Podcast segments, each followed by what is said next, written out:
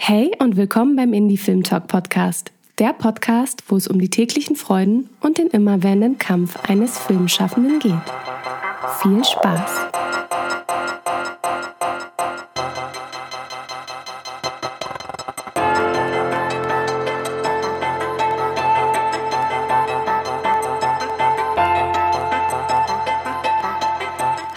Schön, dass ihr wieder eingeschaltet habt beim Indie Film Talk Podcast.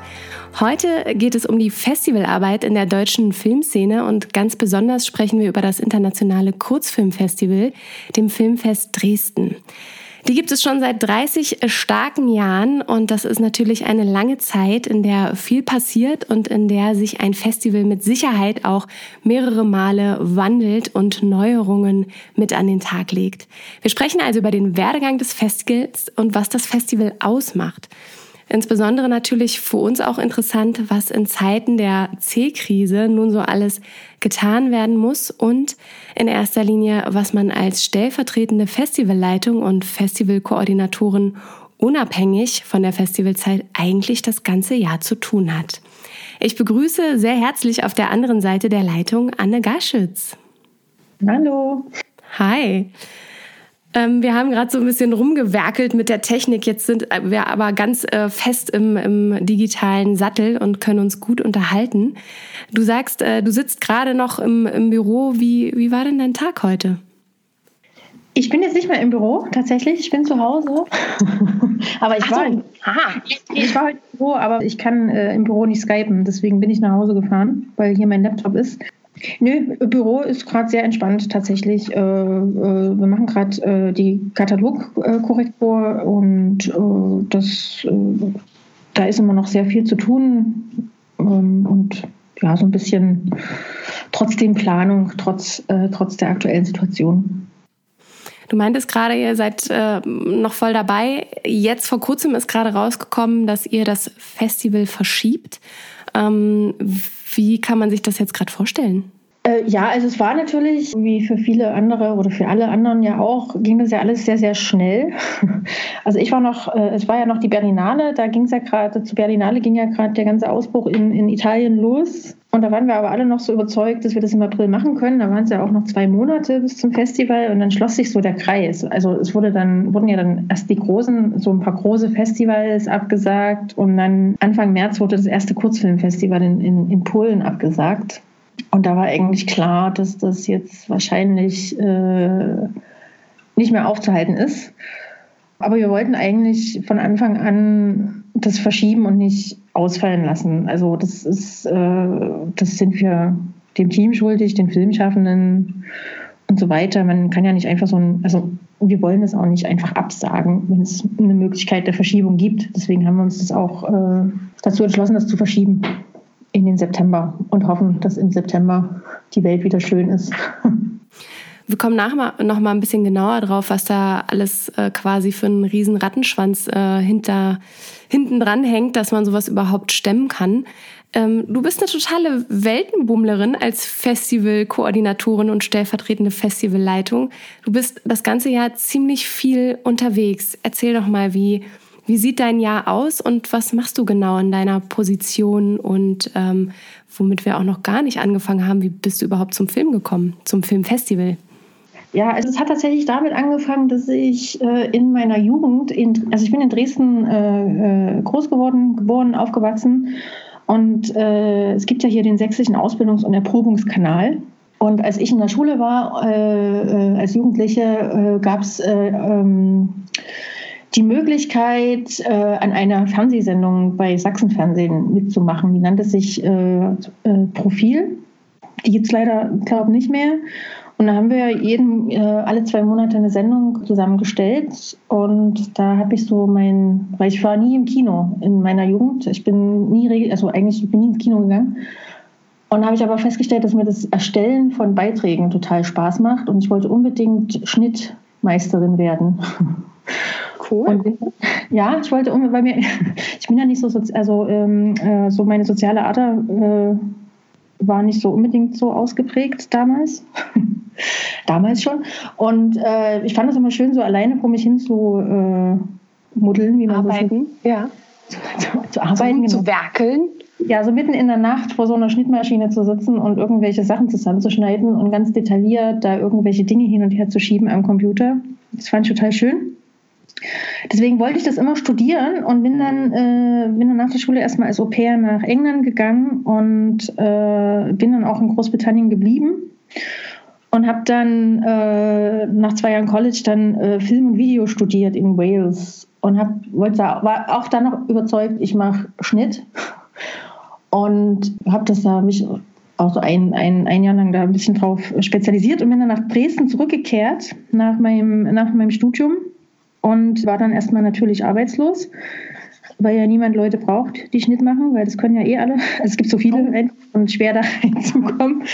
Und es war für mich auch ein bisschen schwer tatsächlich, weil äh, ich war sechs Jahre im Ausland und hier wieder anzukommen war irgendwie anders komisch. Also ich kannte auch das System in Deutschland gar nicht mehr so richtig. Dabei hätte ich gedacht, gerade wenn man von außen kommt, so die Attraktivität ist ja für viele Filmschaffende hier in Deutschland, egal wo man, im, also im englischsprachigen Ausland war, ist das alles erstmal äh, irgendwie weiter oder auf jeden Fall besser aufgestellt als hier in Deutschland. Daher hätte ich jetzt eher gedacht, dass du quasi mit Kusshand eigentlich überall in Empfang genommen wirst. Nee, also erstens hatte ich nur einen Bachelor, zweitens hatte ich ja, also äh, eigentlich muss man in meinen Augen gar nicht studieren, weil es kommt am Ende eh auf, die, also auf das Netzwerk drauf an. Also was ich hätte ja. machen können und sollen wahrscheinlich, hätte ich im Film bleiben, also im Schnitt irgendwie dahin gehen wollen. Man muss einfach viel Praktika machen und da oder viel, also man muss irgendwo anfangen mit Arbeiten und dann kann man sich hocharbeiten. Das ist mein, also das ist so die Erfahrung, die ich gemacht habe. Also ich habe ja dann auch in Dresden bei so einer Produktionsfirma angefangen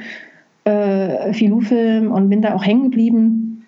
Und von da aus, da, da habe ich meine ganzen Erfahrungen gesammelt, die eigentlich wertvoll sind. Im, in einer, also es war dann Filmproduktion, es war ein Schnitt, aber ich habe da alles gelernt, was ich heute auch noch anwende. So. Und das lernt man halt an der Uni auch nicht. Und wie gesagt, ich, und, und erst durch diese Arbeit habe ich dann auch äh, die Menschen kennengelernt, die hier in Deutschland auch im Film irgendwie oder im Filmbereich arbeiten. Also das, ich kannte ja niemanden, das ist ganz komisch. Also Musstest du erstmal wieder ankommen in der deutschen Filmszene? Musste erstmal ja. wieder ankommen, genau. Das ist nämlich auch gar nicht so einfach, wieder ankommen in der alten Heimat.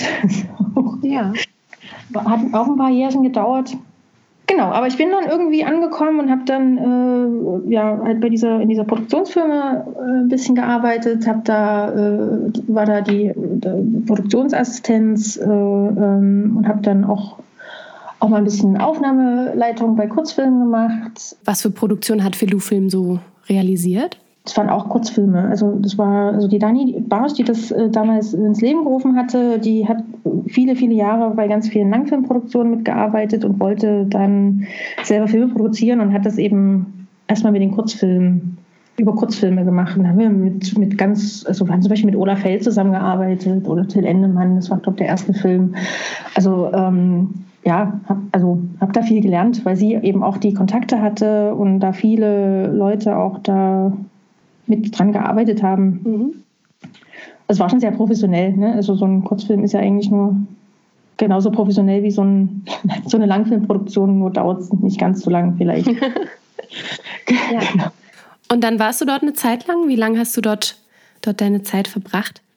Äh, ich glaube intensiv so zwei Jahre zwei, zwei drei Jahre, glaube ich. Ähm, dann bin ich da erstmal weg äh, äh, und war dann erstmal äh, am Theater an der Garderobe habe ich dann ein paar Jahre noch gearbeitet, äh, weil ich dann auch erstmal, es war eine sehr intensive Zeit, deswegen wollte ich da, war das für mich gut, dass ich erstmal irgendwo war, wo es äh, nicht ganz so äh, anstrengend, also anstrengend ist das falsche Wort, nicht ganz so, es war gut, dass ich erstmal was zum Runterkommen hatte, sagen wir es mal so. Äh, genau, aber ja, wir waren auch nie äh, komplett da irgendwie auseinander, äh, weil über Dani bin ich dann äh, auch zum Filmfest gekommen tatsächlich, weil wir hatten uns dann irgendwann mal getroffen und sie hatte so eine, äh, so eine Anfrage vom Filmfest, die hatten jemanden gesucht für die Sichtungskommission und die Katalogredaktion und sie wollte das oder konnte das nicht machen und äh, da habe ich mich da beworben und dann haben die mich genommen und jetzt bin ich immer noch da. so schnell ging das dann. Und das heißt, dann hast du erstmal angefangen, die Kataloge mit äh, zu gestalten oder wie kann ich mir das vorstellen? Was war sozusagen da dein, dein Fokus? Genau, also ich habe angefangen in der, in der Sichtungskommission äh, für den internationalen Wettbewerb. Ähm, damals wurde das, äh, also in meinem ersten Jahr beim Filmfest, das war zwei, also 2012 habe ich angefangen für das Festival 2013. Da gab es nur DVDs, da war noch nichts mit Online-Sichten. Da musste man sich dann immer diese DVD-Kisten im Filmfestbüro an, abholen und anschauen, die Filme dann und bewerten. Dann gab es eine, eine, äh, wie das heute auch noch so ist. Also das Prozedere ist das gleiche, nur dass jetzt alles online stattfindet. Ist, dann man, äh, trifft man sich an zwei Wochenenden und wählt eben den, den Wettbewerb aus. Und ich hatte echt ein bisschen Schiss in meinem ersten Jahr, weil da eben so Leute dabei waren wie, wie, wie Stefan Raag vom Thalia oder Sven Vogt von der Phase 4, äh, mhm. vor denen ich wirklich Respekt hatte, weil die so ein immens hohes Wissen haben, was Film angeht, was ich mir jetzt nicht äh, so zuspreche oder so, wo ich mich nicht so sehe, was diese ganze Zu der Zeit. Weil ich, wie gesagt, in, in, in meiner Jugend auch nie im Kino war und mir da eine ganze Menge Filmgeschichte auch gefehlt hat. Genau, aber es hat super viel Spaß gemacht und äh, dann bin ich da direkt in die Katalogredaktion reingegangen. Das heißt, der ganze Katalog muss, also man muss ja die ganzen Synopsen äh, und, und Filminfos zusammensuchen und äh, redaktionell bearbeiten, mit der, dann mit der Marketing- oder Firma zusammenarbeiten, dass das alles schön gelayoutet wird, mit den Kuratorinnen Kontakte hätten, Dinge übersetzen lassen und und und. Und das ist auch nochmal eine ganz schöne Menge Arbeit. Und dann habe ich in der Festivalwoche tatsächlich auch gleich die Kinokoordination noch mitgemacht. Also ich bin da richtig schön gut rein, eingestiegen. Von 0 auf 100 quasi mit, mit ins Festival reingegangen. Ah, nee, es war, ja, es war total schön. War echt nett. Seit 2019 bist du stellvertretende Festivalleitung. Da kamen dann nochmal sozusagen on top mehrere Aufgaben auf dich zu.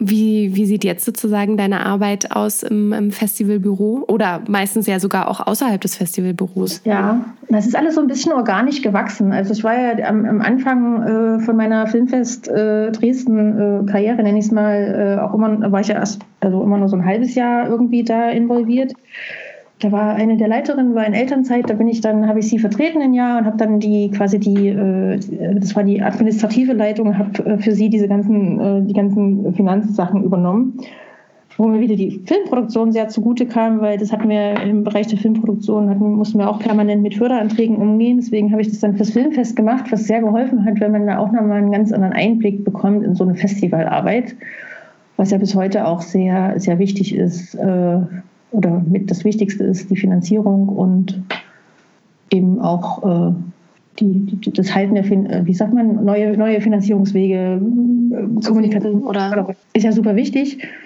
Und ich bin dann auch mit der Zeit äh, auch in viele Dinge einfach reingewachsen. Also, dass ich jetzt so viel durch die Gegend reise, ist ja jetzt auch nicht von heute auf morgen passiert, sondern auch so peu à peu. Man ich bin ja auch sehr neugierig. Also mir ist es eigentlich auch sehr, ich bin ja auch schon vor dem Filmfest sehr gerne auf andere Festivals gefahren, weil ich mir einfach gerne auch anschaue, wie funktionieren andere Festivals, was laufen da für Filme und und und.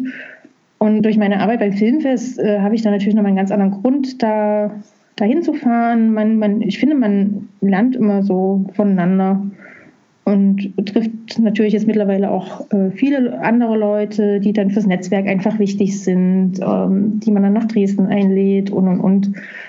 Das ist natürlich auch ein schöner Nebeneffekt von Festivalarbeit, dass man eben auch an ganz abgefahrene Orte fahren kann. Also vor zwei Jahren war ich in Teheran, dann war ich mal in Tangier. Also das sind so die kleinen Höhepunkte der Festivalarbeit.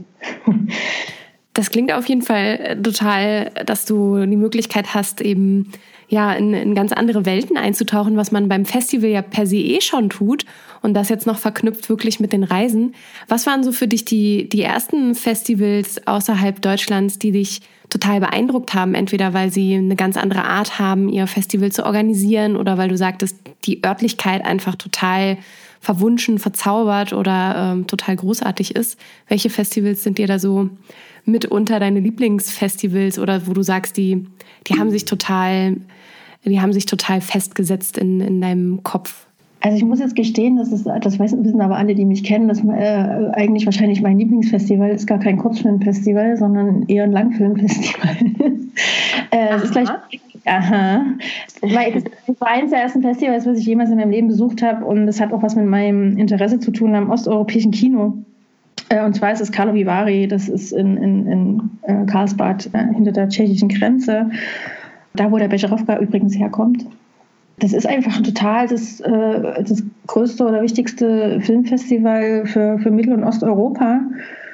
und ist in dieser, also Karlovy ist ja so eine, diese Stadt haben sie ja, oder ja, Kleinstadt haben sie, haben sie ja wieder total renoviert und alles ist neu und teuer und dann steht da mitten in diesen, in dieser Stadt dieses Festivalzentrum, Hotel, was sie damals extra für das Festival gebaut haben, im zutiefsten äh, sozialistischen Zeiten. Also das Festival ist auch über 50 oder über 60 Jahre, ich glaube über 50 Jahre auf alle Fälle alt.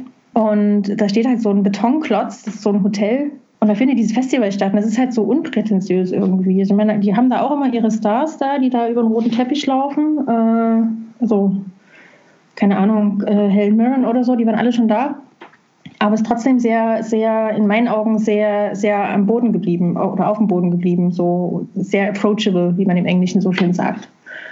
Das mag ich sehr, da fahre ich auch sehr gerne äh, immer hin, immer im Juli. Ich hoffe, dass es dieses Jahr stattfinden wird, mal sehen. Ähm, ja, Kurzfilmfestivals ist schwer zu sagen. Ich habe da jetzt, also es gibt so ein paar Festivals, mit denen ich enger verbunden bin, aber so ein richtiges Lieblingsfestival habe ich eigentlich nicht, weil die alle so anders sind und so verschieden sind, dass sie alle, also ich nehme von jedem Festival was mit. So, das kann ein großes Festival sein, es kann auch ein ganz kleines Festival sein. Was, was hast du da so direkt im, im Kopf, was für Sachen du an bestimmten Festivals besonders findest oder wo du sagst, ah, eigentlich, eigentlich bräuchten wir das bei uns in Dresden auch noch? Ich, ich weiß nicht, ob man Dinge unbedingt dann noch in Dresden braucht oder ob man, also äh, ich finde es immer wichtig, wenn, das, wenn ein Festival, jedes Festival hat ja seine eigene Identität und seine eigenen ähm, Eigenheiten vielleicht, die total mhm schön sind. Also wir können, also wenn, wenn ja, Hamburg zum Beispiel, das Kurzfilmfestival in Hamburg, die haben halt ihr Festival in, in so einem riesen, also das Festivalzentrum ist so eine riesen Halle, die dann irgendwie total schön gestalten und da ist viel Platz und da können ganz andere Dinge stattfinden als zum Beispiel bei uns in Dresden. Das können, sowas könnten wir gar nicht schaffen. So, ne? Oder also räumlich haben wir sowas gar nicht. Und ich glaube, das macht es viel mehr aus, so eine, das, wenn die Festivals mit ihren Orten, wo sie sind, einfach das schaffen, was sie schaffen können, so, ne, mit den Gegebenheiten. Das macht ja die Festivals dann und die Orte dann auch besonders. Plus natürlich das Programm, die Filme, das ist nochmal eine ganz andere Sache. Wir hatten uns vor, vor, vor drei, vier Wochen, glaube ich, auf einem Café getroffen. Da durfte man sich noch draußen treffen und quatschen. Mhm. Und da erinnere ich mich, dass ich, ähm, dass wir erzählten und dass du echt wahnsinnig viel übers Jahr ähm, unterwegs bist und gleichzeitig auch das ganze Jahr über fürs Festival arbeitest, oder? Genau, also ich bin das ganze Jahr über fürs Festival äh, im Einsatz quasi. Also ich habe eine Vollzeitstelle beim Filmfest. Ähm, also viele Leute, es ist auch schwer zu sagen, was man das ganze Jahr über macht, weil man macht, es sind so viele äh, kleinteilige Sachen. Also die Reisen sind jetzt natürlich ähm, Darauf werde ich auch viel angesprochen, weil man natürlich dann auch immer auf irgendwelchen Fotos auftaucht, aber das ist natürlich nicht mein Hauptjob, auf andere Festivals zu reisen. Es ist sehr, sehr wichtig, weil man natürlich Filme äh, einsammelt auf anderen Festivals und Leute trifft und Ideen findet und, und, und. Ähm, aber viel Festivalarbeit findet, Arbeit findet tatsächlich im Büro statt. Das ist viel, viel administrative Arbeit. Also man muss Anträge stellen, man muss Abrechnungen machen, Verwendungsnachweise schreiben, man muss äh, Ideen sammeln, Leute ansprechen, Anfragen koordinieren. Es, wir haben ja auch, äh, machen ja auch nicht das, nur das Festival, wir haben ja ganz viele ähm, andere Veranstaltungen auch übers Jahr verteilt. Wir haben eine große Sommer-Open-Air-Tournee und, und, und. Also es muss ja alles äh, koordiniert werden und wir sind das Jahr über eben auch nur in Anführungsstrichen äh, sechs Leute oder ja, sechs Leute. Es klingt erstmal viel, ist es aber tatsächlich nicht für das, was wir tun, alles. es ist immer, ja, es ist immer sehr, sehr viel tatsächlich so. Du sagst gerade, ähm, genau, es ist ein kleines Team für echt ein großes Festival, was es jetzt eben schon seit 30 Jahren gibt. Kannst du kurz ähm, umreißen, was sozusagen jährlich für ein Wahnsinn bei euch in Dresden stattfindet? Also was ist sozusagen der Schwerpunkt des Festivals? Wie, wie kann ich mir so den Rahmen des Festivals vorstellen? Ja, also natürlich ist, äh, ist äh, das größte Augenmerk äh, ist natürlich auf die, auf die Wettbewerbe gerichtet. Also wir haben ja den, äh, den nationalen Wettbewerb mit deutschen Produktionen oder vorrangig deutschen Produktionen und den internationalen Wettbewerb. Äh, da kann man ja auch ganz viel Preisgeld gewinnen, also äh, bis zu, ich glaube, bei uns sind es äh, ungefähr 67.000 Euro insgesamt, die man da gewinnen kann. Da haben wir echt Glück. Wir haben auch einen ganz tollen Förderpreis für die für den, für den, für den nationalen Wettbewerb von 20.000 Euro eben für die Produktion eines neuen Films. Das ist, glaube ich, der, der, der höchst dotierte Preis für den Kurzfilm in der deutschen Filmszene, meine ich. Äh, ja, bis die Berlinale kam, die haben jetzt auch so 20.000 Euro. Verdammt. Aber eine Menge Geld auf jeden Fall. Der Audi Award ist 20, auch 20.000 Euro. Ähm, genau. Nee, aber es ist natürlich, es ist äh, generell haben wir recht, äh, recht hohe Preisgelder, wenn man das mit anderen Kurzfilmfestivals vergleicht. Also auch im internationalen ist da ist, äh, kann man 7.500 Euro gewinnen. Ne? Also das ist jetzt nicht ohne. Das hilft ja den Filmschaffenden äh, ungemein, weil auch ein Kurzfilm kostet ja viel Geld. Und meistens machen die Leute das unbezahlt und es ist dann schon gut, wenn sie da auch mal dafür ein bisschen Geld bekommen können. Äh, ja, also die Wettbewerbe, das, sind, das ist so das Herzstück, wie wir immer so schön sagen. Dann haben wir noch die, äh, ein recht äh, breites Sonderprogramm. Da, da gibt es dann immer so ein, ein Schwerpunktthema. Äh, in diesem Jahr ist es, äh, wird es hoffentlich sein, passend, passend zum C-Wort äh, mittlerweile, ähm, dreht sich alles um das Thema Trauma. Mhm werden wahrscheinlich uns alle im September traumatisiert zusammenfinden und, äh, und uns darüber austauschen. Da gibt es dann verschiedene, äh, verschiedene Programme dazu. Also es ist, ist, jetzt natürlich nicht alles auch nur schwere Kost, äh, sondern äh, gibt auch ein paar, also Trauma kann man ja in vielen verschiedenen, äh, ähm, ganz verschieden interpretieren. Es gibt meistens äh, noch einen Länderfokus. Äh, wir haben jetzt seit ein paar Jahren den Diskurs äh, Europa. Da dreht sich dieses Jahr alles um die Schweiz. Äh, äh, dann äh, ja, gibt meistens noch ein Tribut an einen Regisseur oder eine Regisseurin. Es gibt immer eine Retrospektive.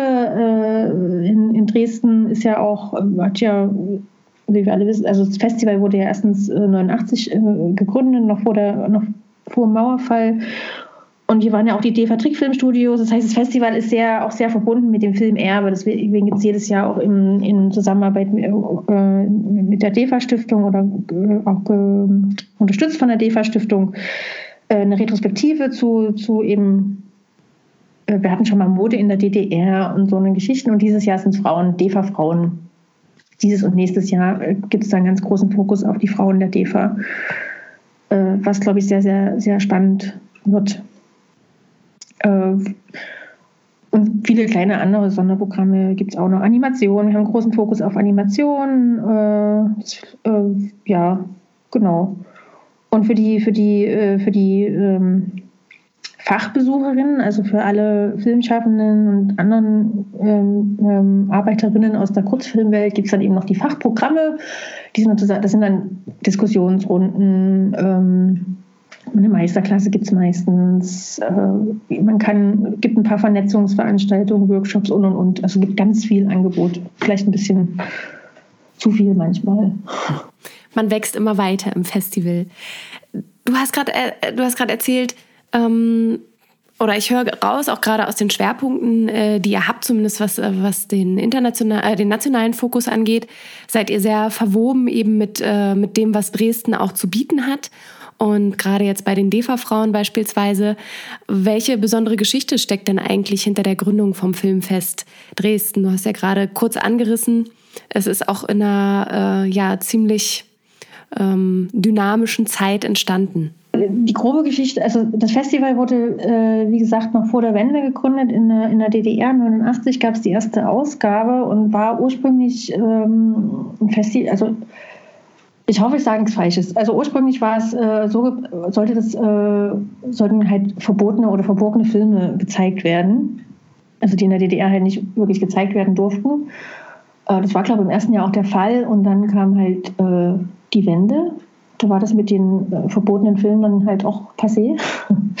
Und daraus entstand dann eben das Filmfest so nach der Zeit, also das Kurzfilmfestival mit der Zeit. Das sind äh, am Anfang wurden eben auch noch Langfilme gezeigt und Anfang der 90er gab es dann, wurde das dann in den äh, Kurzfilm, in ein Kurzfilmfestival umgewandelt äh, oder entwickelte es sich dann zu einem Kurzfilmfestival. Es kam dann auch Mitte der 90er, glaube ich, dann der nationale oder internationale Wettbewerb dazu. Es gab dann auch irgendwann die Wettbewerbe und so hat sich das von da an entwickelt. Also wenn du, ich weiß nicht, ob du mal mit, mit unserer Festivalleiterin, mit Silke oder so sprechen willst, das ist, äh, die war, die war da mit dabei, die hat es äh, da von Anfang an auch mit begleitet. Äh, die können ganz andere Geschichten erzählen aus den wilden 90ern. Ich stelle mir das immer sehr, sehr ja, Punk vor irgendwie. ich glaube, ich glaub, damals war es möglich und äh, alles ging irgendwie und alles war, gab, gab halt, es war halt alles so im Aufbruch. So stelle ich mir das immer vor, dass man ganz viel mit den Dingen auch machen konnte und alles noch ein bisschen unkomplizierter war, vielleicht unbürokratischer. Also ich stelle mir das immer sehr wild vor, das Festival in den 90ern. Jetzt war ich natürlich nicht da, deswegen kann ich es nicht beurteilen. Aber es hat sich dann eben immer mehr professionalisiert. Also irgendwann kam dann Robin Malik dazu, äh, ich glaube Anfang der 2000er. Der hat das dann äh, nochmal äh, äh, zehn Jahre, wenn ich mich nicht irre, äh, geleitet. Äh, und das Festival auch international noch ein bisschen mehr bekannt gemacht. Der war auch ganz, ganz viel unterwegs.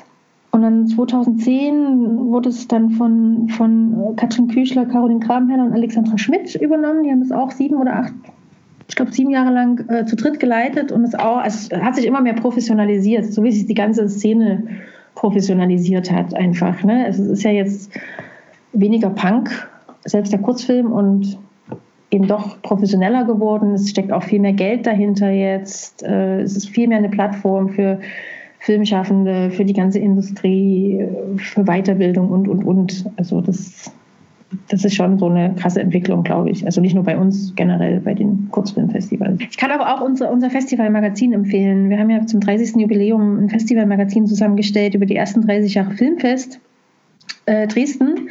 Da ist das auch sehr schön äh, nochmal auch mit Bildern und so weiter untermalt. Und ihr entwickelt euch immer weiter. Du hast schon vorhin erzählt, es wird auch immer mehr Angebot. Es gibt immer mehr Nischen vielleicht, die man auch anbietet im Programm. Ähm, was, was war sozusagen dieses Jahr noch, noch die Idee mit reinzubringen?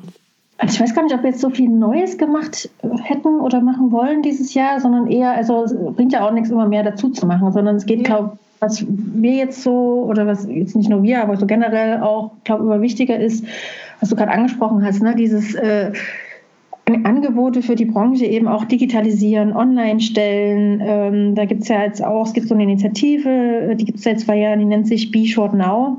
Da sind wir mit drin, dass da, da nehmen eben die Festivals, die daran beteiligt sind, äh, nehmen eben ein, äh, also wir haben das letztes Jahr mit den Gender Talks gemacht, eine Panel-Diskussion auf und äh, die wird dann online zur Verfügung gestellt, sodass jeder ähm, sich das anschauen kann. Also der Gedanke dahinter ist vor allem, weil äh, das merkt man dann eben auch, wenn man ganz viel auf verschiedene Festivals fährt. Äh, letztendlich wird, werden bei allen Festivals dieselben Dinge immer wieder neu verhandelt.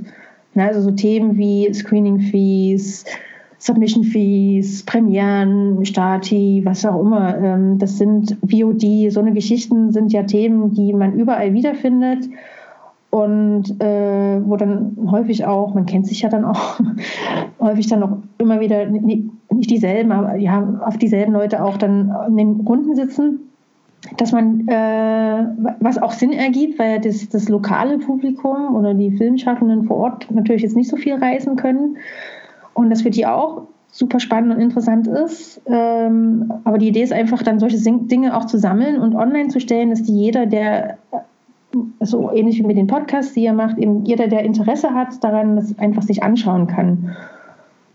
Äh, ohne dass man jetzt jedes Panel hundertmal wiederholen muss noch so. Ne? Also so ein bisschen die, die Idee oder ist die Idee dahinter. Also jetzt auch mit dem C-Wort entstehen ja auch ganz neue äh, Online- äh, Geschichten, weil viele Festivals, die jetzt gecancelt haben, auch Online-Alternativen finden oder versuchen zu finden. Das ist ja, ich glaube, da wird es auch generell irgendwie hingehen oder hingehen müssen. So. Wie hat euch das jetzt ganz speziell äh, getroffen mit dem Filmfest, was ihr jetzt komplett eben in den Herbst verschoben habt? Wie habt ihr das jetzt auch als Möglichkeit gesehen, andere Dinge voranzutreiben, gerade was eben diese digitale Aufbereitung angeht. Ähm, wie ist da gerade euer Stand oder was, wo, woran werkelt ihr gerade oder wo seid ihr auch mit anderen Festivals vielleicht im Austausch? Also momentan, also was unser eigenes Festival betrifft, äh, werkeln wir gerade noch gar nicht so sehr, sondern versuchen uns erstmal einen Plan zu machen, wie wir es, äh, also das Wichtigste war jetzt wirklich erstmal eine, eine das war dieses ganz blöd, also mir tun auch alle Festivals leid, die noch keine Entscheidung getroffen haben oder treffen konnten. Es ist ganz blöd zu arbeiten, wenn du nicht weißt, was passiert. Ähm, und für uns war es einfach wichtig, so eine Entscheidung äh, äh, zu forcieren oder, zu, oder eine Entscheidung treffen zu können. Das ist ja sehr viel abhängig mit, von Förderern und, und, und. Das heißt, das Wichtigste ist jetzt erstmal, wir können das Festival verschieben und fangen dann quasi nochmal neu an oder machen dann weiter mit der, mit der, mit der äh, Vorbereitung. Was ich jetzt äh, im Rahmen von, äh, von der ganzen, von der Quarantäne der Welt ergeben hat, ist, ist äh, finde ich, eine sehr, sehr schöne Geschichte. Also wir haben ja, äh, das Filmfest ist ja Mitinitiator von äh, der, der Plattform Talking Shorts. Das ist eine neue Plattform, die wurde jetzt im Februar noch in, in Clermont-Ferrand offiziell gelauncht, äh, die sich nur mit Kurzfilmkritik äh, beschäftigt. Also äh, sollen, weil Kurzfilm hat ja generell, äh, es gibt halt keinen oder kaum englischsprachige Plattformen, die sich nur mit Kurzfilmen beschäftigen und vor allem mit Kurzfilmkritik. Äh, diese, diese, Plattform ist äh, eben dann offiziell ins Leben gerufen worden Ende Februar und dann kam Corona dazwischen. und vor allem erstmal in Italien. Und einer unserer Mitstreiter, äh, Enrico Vanucci, äh, der sitzt eben schon seit, ich weiß nicht, wann Italien die Quarantäne ausgerufen hat. Ich glaube, vor zwei Wochen oder so wurde ja, glaube das Land zugemacht. Oder, also er ist auch aus der Region im Norden, die zuerst äh, da äh, geschlossen wurde. Und er hatte dann, äh, hatte dann die Idee, als es auch sich immer mehr ausgebreitet hat in Europa, ähm, dass man ein Online-Festival äh, machen könnte, um eben ähm, alle Festivals, die dann jetzt auch verschieben mussten oder absagen mussten, um trotzdem den Kurzfilm trotz, äh, in der Quarantänezeit ein Gesicht zu geben und es mit was Gutem verbinden, dass die Leute über Filme abstimmen können und gleichzeitig auch spenden können, um äh, äh einmal für Ärzte ohne Grenzen und einmal für äh, Kulturschaffende oder Filmschaffende, die dann eben wegen der Corona-Krise da finanzielle Herausforderungen, auf finanzielle Herausforderungen treffen werden.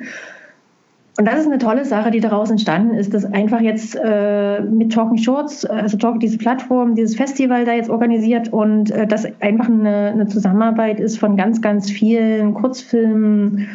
Schaffenden oder, oder Festival-Mitarbeitern, äh, Programmern, wie wir sie so nennen, äh, gerne nennen, äh, ins Leben gerufen oder mit äh, betrieben wird, die Filmvorschläge bringen. Die Filmschaffenden sind sehr offen und es funktioniert weltweit. Und wir haben innerhalb, also wir haben über, innerhalb eines Wochenendes quasi dieses Festival auf die Beine gestellt, was jetzt so lange äh, laufen wird, bis äh, die Quarantäne vorbei ist. Äh, genau, das sind so Sachen, die dann einfach äh, also zum einen ist es eine tolle Sache, was, was wir da, glaube ich, gerade machen. Das nennt sich My Darling Quarantine äh, Shortfilm Festival. Auf der anderen Seite ist es auch eine unheimliche Lernerfahrung, wie man digital zusammenarbeiten kann, wie man länderübergreifend zusammenarbeiten kann äh, und wie sich das alles so ergänzt. Und ich lerne dabei gerade sehr viel, also vor allem was Social Media angeht, weil davon habe ich überhaupt keine Ahnung. Das ist sehr spannend alles. Also das, das sind so, und ich glaube, solche Initiativen, wenn wir dann alle Zeit haben, dann auch mal wieder drüber, also Luft zu holen und drüber nachzudenken, kann man, glaube ich, ganz viel mitnehmen von solchen Dingen. Was, wie hat man zusammengearbeitet, was hat funktioniert, was nicht. Also ich glaube, das ist ein, auch eine unheimliche Chance. Da. Gerade mit, äh, mit, mit Talking Shorts, mir geht es übrigens ähnlich mit dem Social Media, da bin ich auch immer ganz, ganz schlecht und hinten dran. Gerade bei Talking Shorts, wie, wie kann ich mir das vorstellen? Da äh, laufen da ähm, aktuelle Filme, die dann dort ihre Premiere feiern. Wie ist das genau angelegt? Du sagtest, man kann mitbestimmen, welche Filme ähm, gewinnen oder wie, wie kann ich mir das genau vorstellen? Wie ist das organisiert? Also äh, das Festival, also das äh, My Darling Quarantine Shortfilm Festival ist äh, ganz einfach äh, organisiert. Da spielt Social Media auch eine große Rolle. Äh, wir haben, also Enrico hat dann so eine Gruppe, so eine Facebook-Gruppe gegründet, in der alle Leute eingeladen wurden, Programmer, äh, ähm, Regisseurinnen und und und und in dieser, und äh, wir haben dann äh, über, gibt ja so tolle Online-Tools wie Google, Excel oder so, gibt's, äh, haben wir dann eine Liste erstellt, wo jeder seine Filmvorschläge äh, reinschreiben kann und die und gleich auch äh, mit wen man kontaktieren muss, wenn man den Film mit zeigen will. Also äh, das, und die Idee da ist einfach, dass wir äh, jede Woche eine neue, äh, ähm, jede Woche sieben neue Filme veröffentlichen und man kann dann ähm, abstimmen. Äh, also das Publikum, wer auch immer, kann, kann dann seinen Lieblingsfilm küren oder über den ab. ist wie so eine Publikumsabstimmung äh, einfach. Und wenn man das gemacht hat, kann man, darf man auch spenden. Also es ist, man ist nicht gezwungen zu spenden, man darf dann auch eben spenden. Äh, und wir gucken uns immer die ganzen Vorschläge an und stellen dann immer, äh, also Talking Shorts stellt dann diese sieben Filme zusammen. Das sind jetzt keine äh, Premieren. Also viele Filme sind generell online und wir haben aber auch wirklich echt, viele Filmemacher stellen uns dann auch, oder Filmemacherinnen stellen uns dann auch den, die Filme für die Woche ein, frei.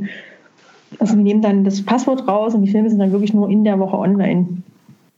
Das finde ich total cool, weil, weil ich ähm, habe irgendwie schon so, jeder hat, glaube ich, so seine äh, kleinen Schätze vergraben an Festival, Film, Kurzfilm, wo er sich immer wieder zurückerinnert, wie toll dieser Kurzfilm war, den man aber nirgendwo noch mal sehen kann und der halt schon, weiß ich nicht, drei, vier, fünf, sechs Jahre alt ist. Und dass das jetzt auf einmal noch mal so eine Möglichkeit bietet, äh, wirklich diese verschiedenen Schätze noch mal zu bergen und das dann eben auf einer Plattform für alle noch mal sichtbar zu zeigen, auch mit der Interaktion der Zuschauerschaft. Gerade eine Entschuldige, äh, das sind alles Filme, die sich äh, mehr oder weniger mit dem Thema Dystopie beschäftigen. Das ist wichtig. Ah. Mhm, okay haben. Also das äh, ähm, ist so das Überthema. Aber das ist auch sehr frei interpretierbar, wenn man sich die Filme anschaut, gibt es da verschiedene, ähm, ganz verschiedene äh, Interpretationsmöglichkeiten. Muss auch nicht alles ernst sein. Komödien sind auch super. Wie, wie schwierig war es jetzt? Also ich, ich stelle mir gleich die Frage, weil ähm, Gerade bei den Kurzfilmen ist ja immer die Sorge, wenn, wenn äh, Filmschaffende überlegen, ihren Content hochzustellen, dass das gar nicht so einfach ist, weil da halt eben viele, viele Rechte mit verbunden sind. Ähm, was habt ihr da jetzt gerade aktuell mit Erfahrung gemacht mit Kurzfilmen, die jetzt noch nicht online planen auf irgendeiner Plattform wie Vimeo oder ähnliches? Ähm, mussten da noch verschiedenste äh, Urheberrechte geklärt werden? Ja, und da ist da, da, das ist halt dann auch wieder der, äh, ich nenne es mal äh, the power of the people.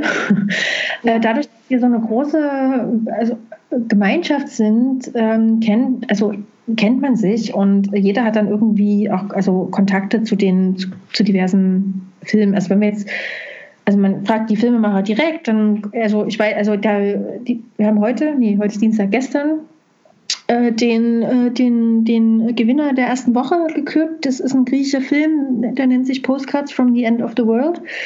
Und das ist eine 2019er Produktion. Das heißt, er ist noch ganz frisch und der war auch, wurde auch nur für die eine Woche freigeschaltet, weil die Produzentin war, stand dahinter, der Regisseur stand dahinter, der Verleih stand dahinter und auch das griechische Fernsehen, glaube ich. Die, ich glaube, die hatten da auch noch irgendwie äh, ein Wörtchen mitzureden.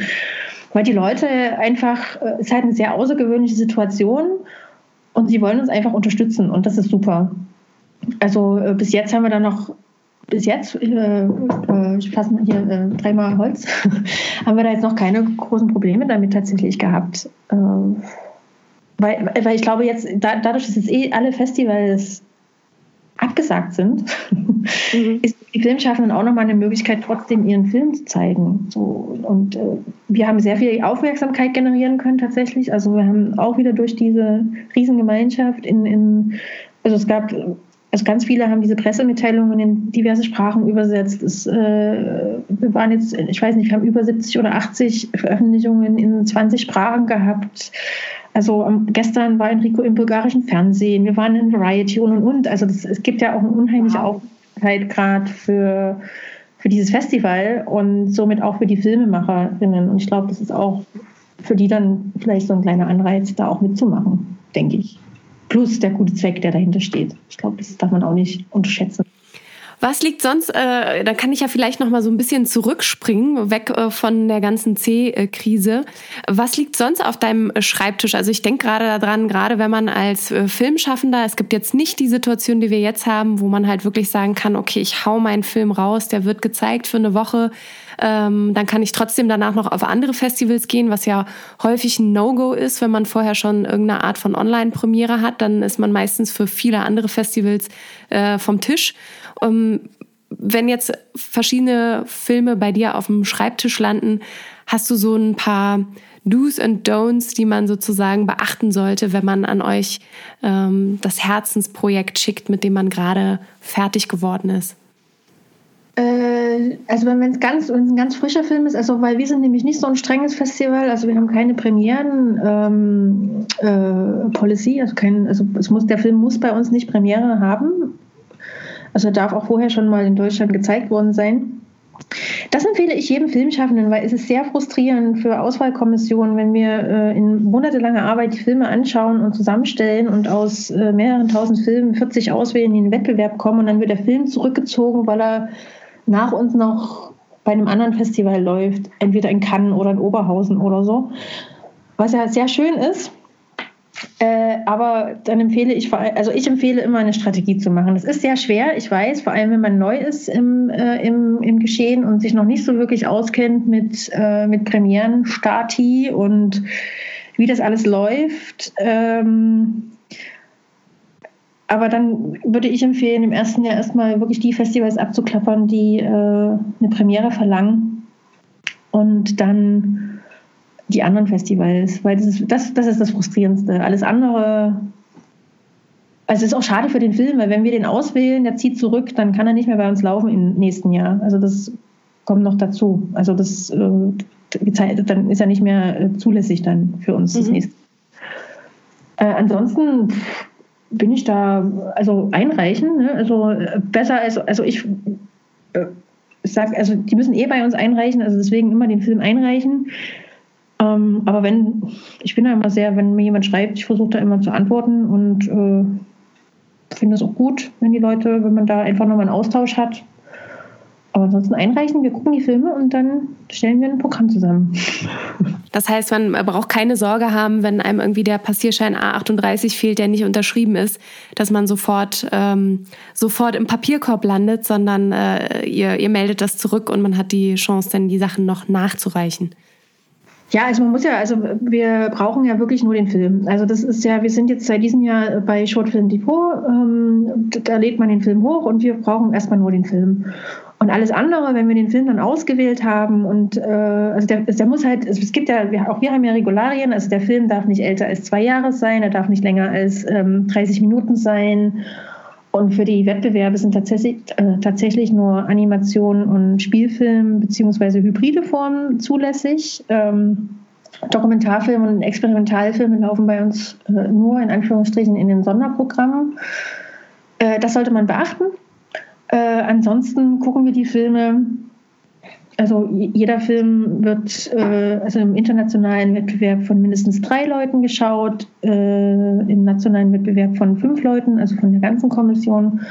Das heißt, alle Filme werden mehrmals gesehen. Das heißt, es ist ein gutes System, um wirklich zu filtern, welche Filme wollen wir in unserem Wettbewerb haben.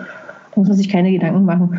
Und wenn wir dann den Film auswählen und es fehlt noch was, dann melden wir uns. Sie sollten halt möglichst englische Untertitel haben, wenn sie nicht deutsch sind.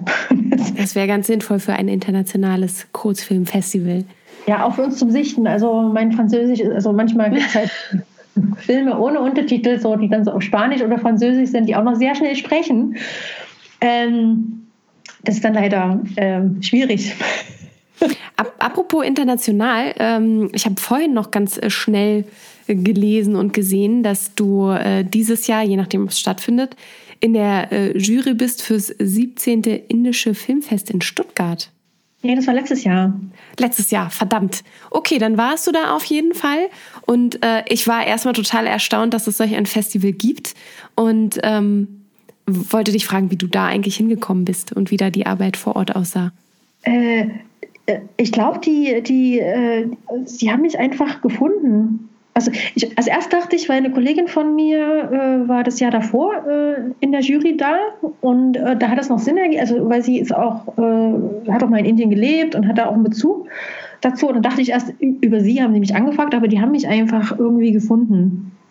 Ähm, und äh, da, da, war die, da war der Prozess ein bisschen anders. Äh, man schaute sich nämlich die Filme vorher schon an. Also das waren, glaube ich, zehn Kurzfilme und dann haben wir die Juryentscheidung tatsächlich äh, per Telefon oder über Skype getroffen. Und äh, dann bin ich da hingefahren nach Stuttgart zur Preisverleihung. Also es ist ein sehr kleines Festival, aber es ist total abgefahren. Also, ich, also als ich das erste Mal davon gehört habe, dachte ich mir auch, krass, es gibt so ein indisches Filmfestival ja. in Stuttgart Witzig. Äh, genau, eine Wanne, also es ist halt kurz, die zeigen Kurzfilm und Langfilm. Also die hatten jetzt auch nicht so viele ähm, äh, Gäste aus dem, äh, also nicht so viel Fachpublikum. Es waren noch nicht alle Jurymitglieder da, aber es war irgendwie, es war total, es war total schön. Es war so, es war so klein und toll, also ja. Was liefen da so für, äh, für Kurzfilme? Also was waren sozusagen der, äh, ich bin jetzt natürlich so vorurteilsbehaftet und denke, es ist viel mit Musik, es ist viel mit Tanz. Wahrscheinlich ist es gar nicht der Fall, sondern es ist es ganz, gar kein anders. Film, glaube ich, in der Auswahl. Nee, es waren sehr, also sehr ähm, unterschiedliche äh, tatsächlich Spielfilme. Es, war, also es waren nur Spielfilme, wenn ich mich jetzt recht entsinne. Es ist jetzt leider schon fast ein Jahr her, deswegen. ähm, also äh, ja, ich war auch äh, überrascht, weil, also nicht, nicht wegen der Musik, also wir kriegen ja auch viele indische Einreichungen, das sind meistens sehr lange äh, Spielfilme, also 30 Minuten Kurzspielfilme, die äh, auch 50 Minuten sein könnten. Äh, nee, es war sehr, sehr divers und was ich sehr spannend fand, also in meiner, ich war in der Jury mit ähm, einem Filmemacher aus äh, was hatte der? Ja, also ein Filmemacher, der nicht aus Indien war und äh, einem, der andere kam aus Indien. Äh, und es war sehr, sehr interessant, äh, was ich für eine Ansicht hatte, also wie ich die Filme, also uns, also das indische Jurymitglied und, und, und ich eine andere Filmemacher, wir hatten sehr äh, unterschiedliche Ansichten, was die Filme an, anging. Weil er hatte, den, hatte halt einen ganz anderen Kontext natürlich, weil er kennt das Land und hat das ganz anders gesehen. Das ist äh, total spannend. Also das fand ich sehr spannend, weil ich habe mit meinem westlichen Blick da drauf geschaut und nicht mit, ne, logischerweise. Äh, und er hat es anders erklärt und konnte dann auch sagen, den Film möchte ich nicht, dass der gewinnt, weil äh, aus den, den Gründen so. Das war total interessant. Kannst du dich noch ungefähr erinnern, was das für eine Art von Film war oder was da sozusagen genau die Reibung erzeugt hat? Hast du es noch in Erinnerung?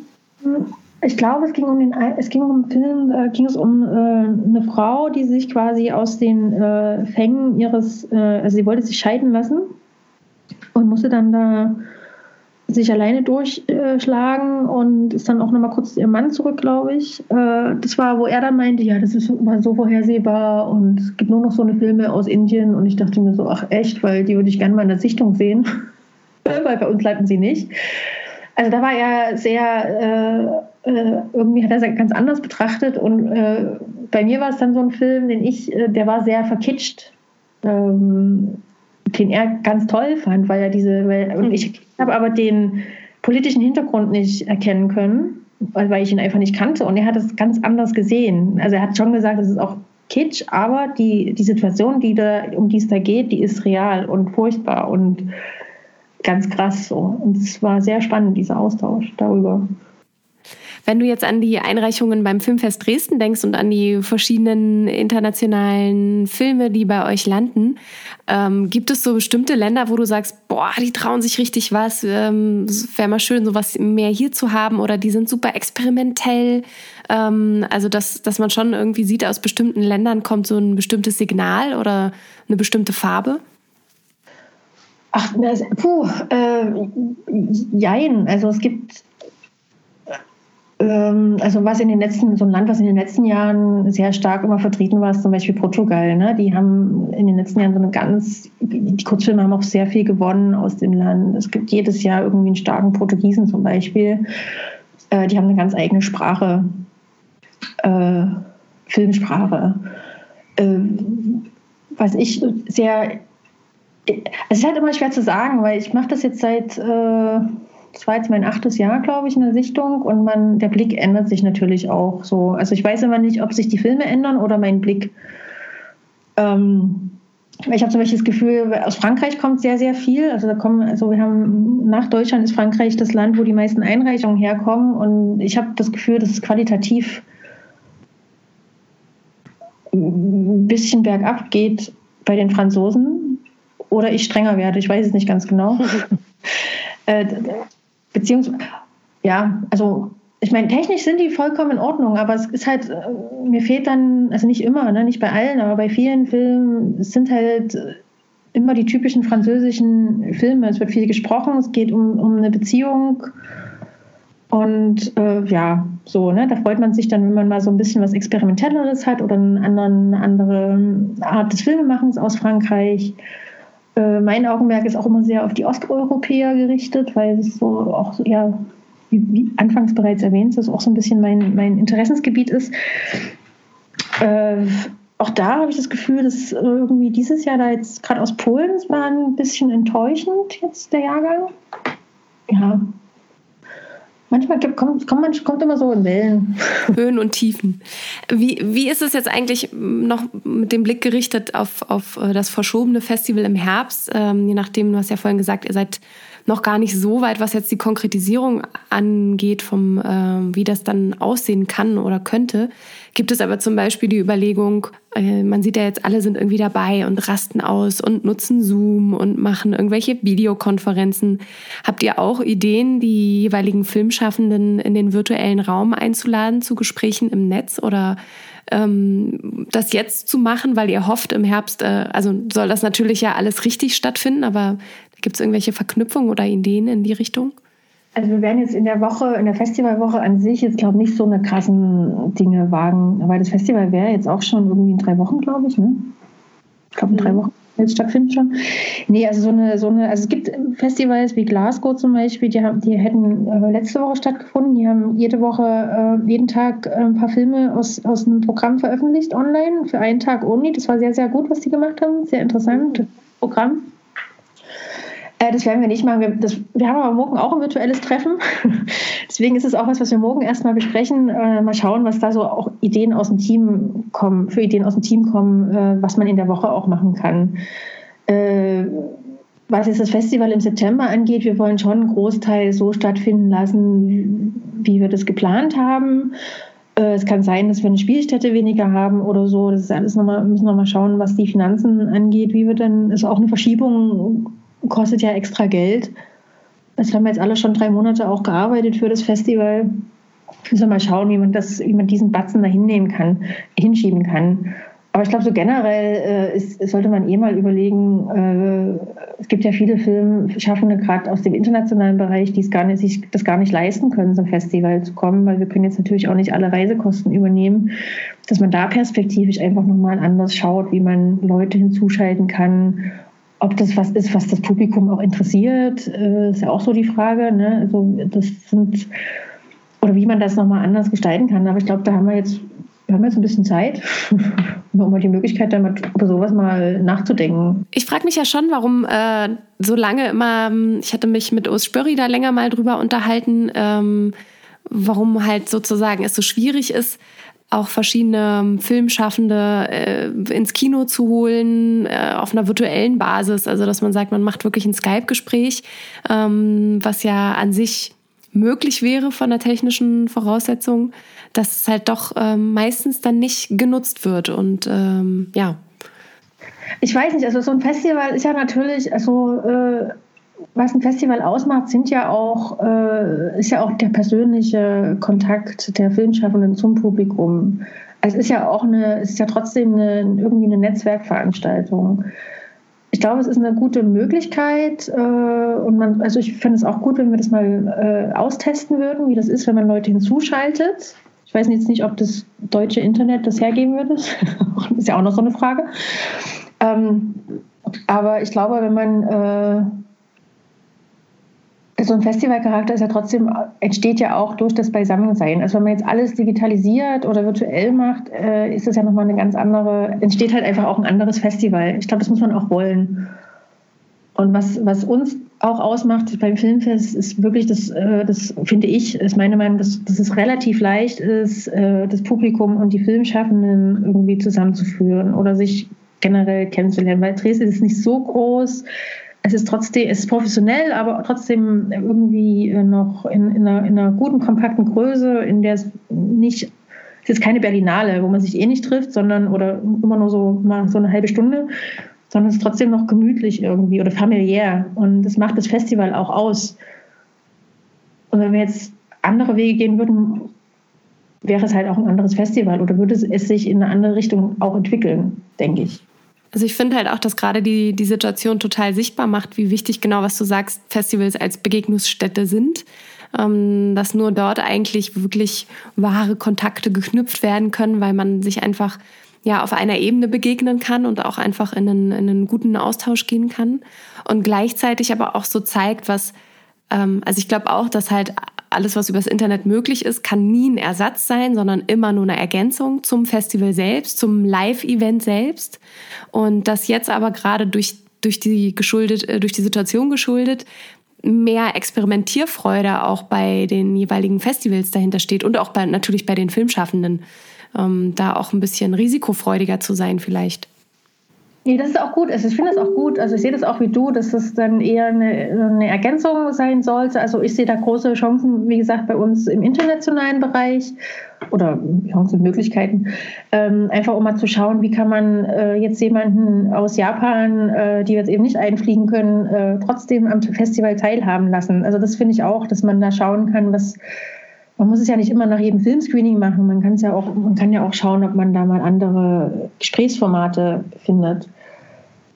Ähm, ja, wie gesagt, ich meine, auch wenn es wie ein Klischee äh, klingt, aber es genauso wichtig ist, dass man sich abends an der Bar mal unterhält, so in einem entspannteren Umfeld. Also ich glaube, wenn ich das, also ich bin ja auch viel gereist und äh, äh ich weiß nicht, ich brauche auch immer ein bisschen länger, äh, mehrere Begegnungen, um mit Leuten warm zu werden oder da irgendwie, also ich finde, es ist schon wichtig, dass man sich immer mal wieder begegnet und auch die Person kennenlernt, weil dann wird auch die Zusammenarbeit nochmal, ist dann anders. So ist nicht, ne, wenn man über das immer professionell, aber trotzdem, wenn es, also deswegen können wir, glaube ich, auch das My Darling Quarantine so gut machen, weil diese persönlichen Kontakte alle da sind von den Leuten, die mit den Filmschaffenden kommunizieren und so, die kennen sich eben alle. Ne? Also wir kennen uns alle so. Deswegen ist die zusammen, also dieses, deswegen konnte dieses Festival auch so schnell und so recht, mit so viel Zuspruch entstehen, weil die Kontakte einfach da sind.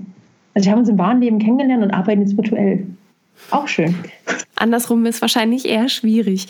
Ähm, Ihr habt ja gerade dadurch, dass ihr ähm, das Festival verschieben konntet, klingt es erstmal danach, dass ihr sehr, sehr viele Förderer im Rücken hattet, die gesagt haben, wir, wir, wir können das mit euch stemmen oder wir, wie es immer so schön heißt, wir ziehen die Gelder nicht zurück.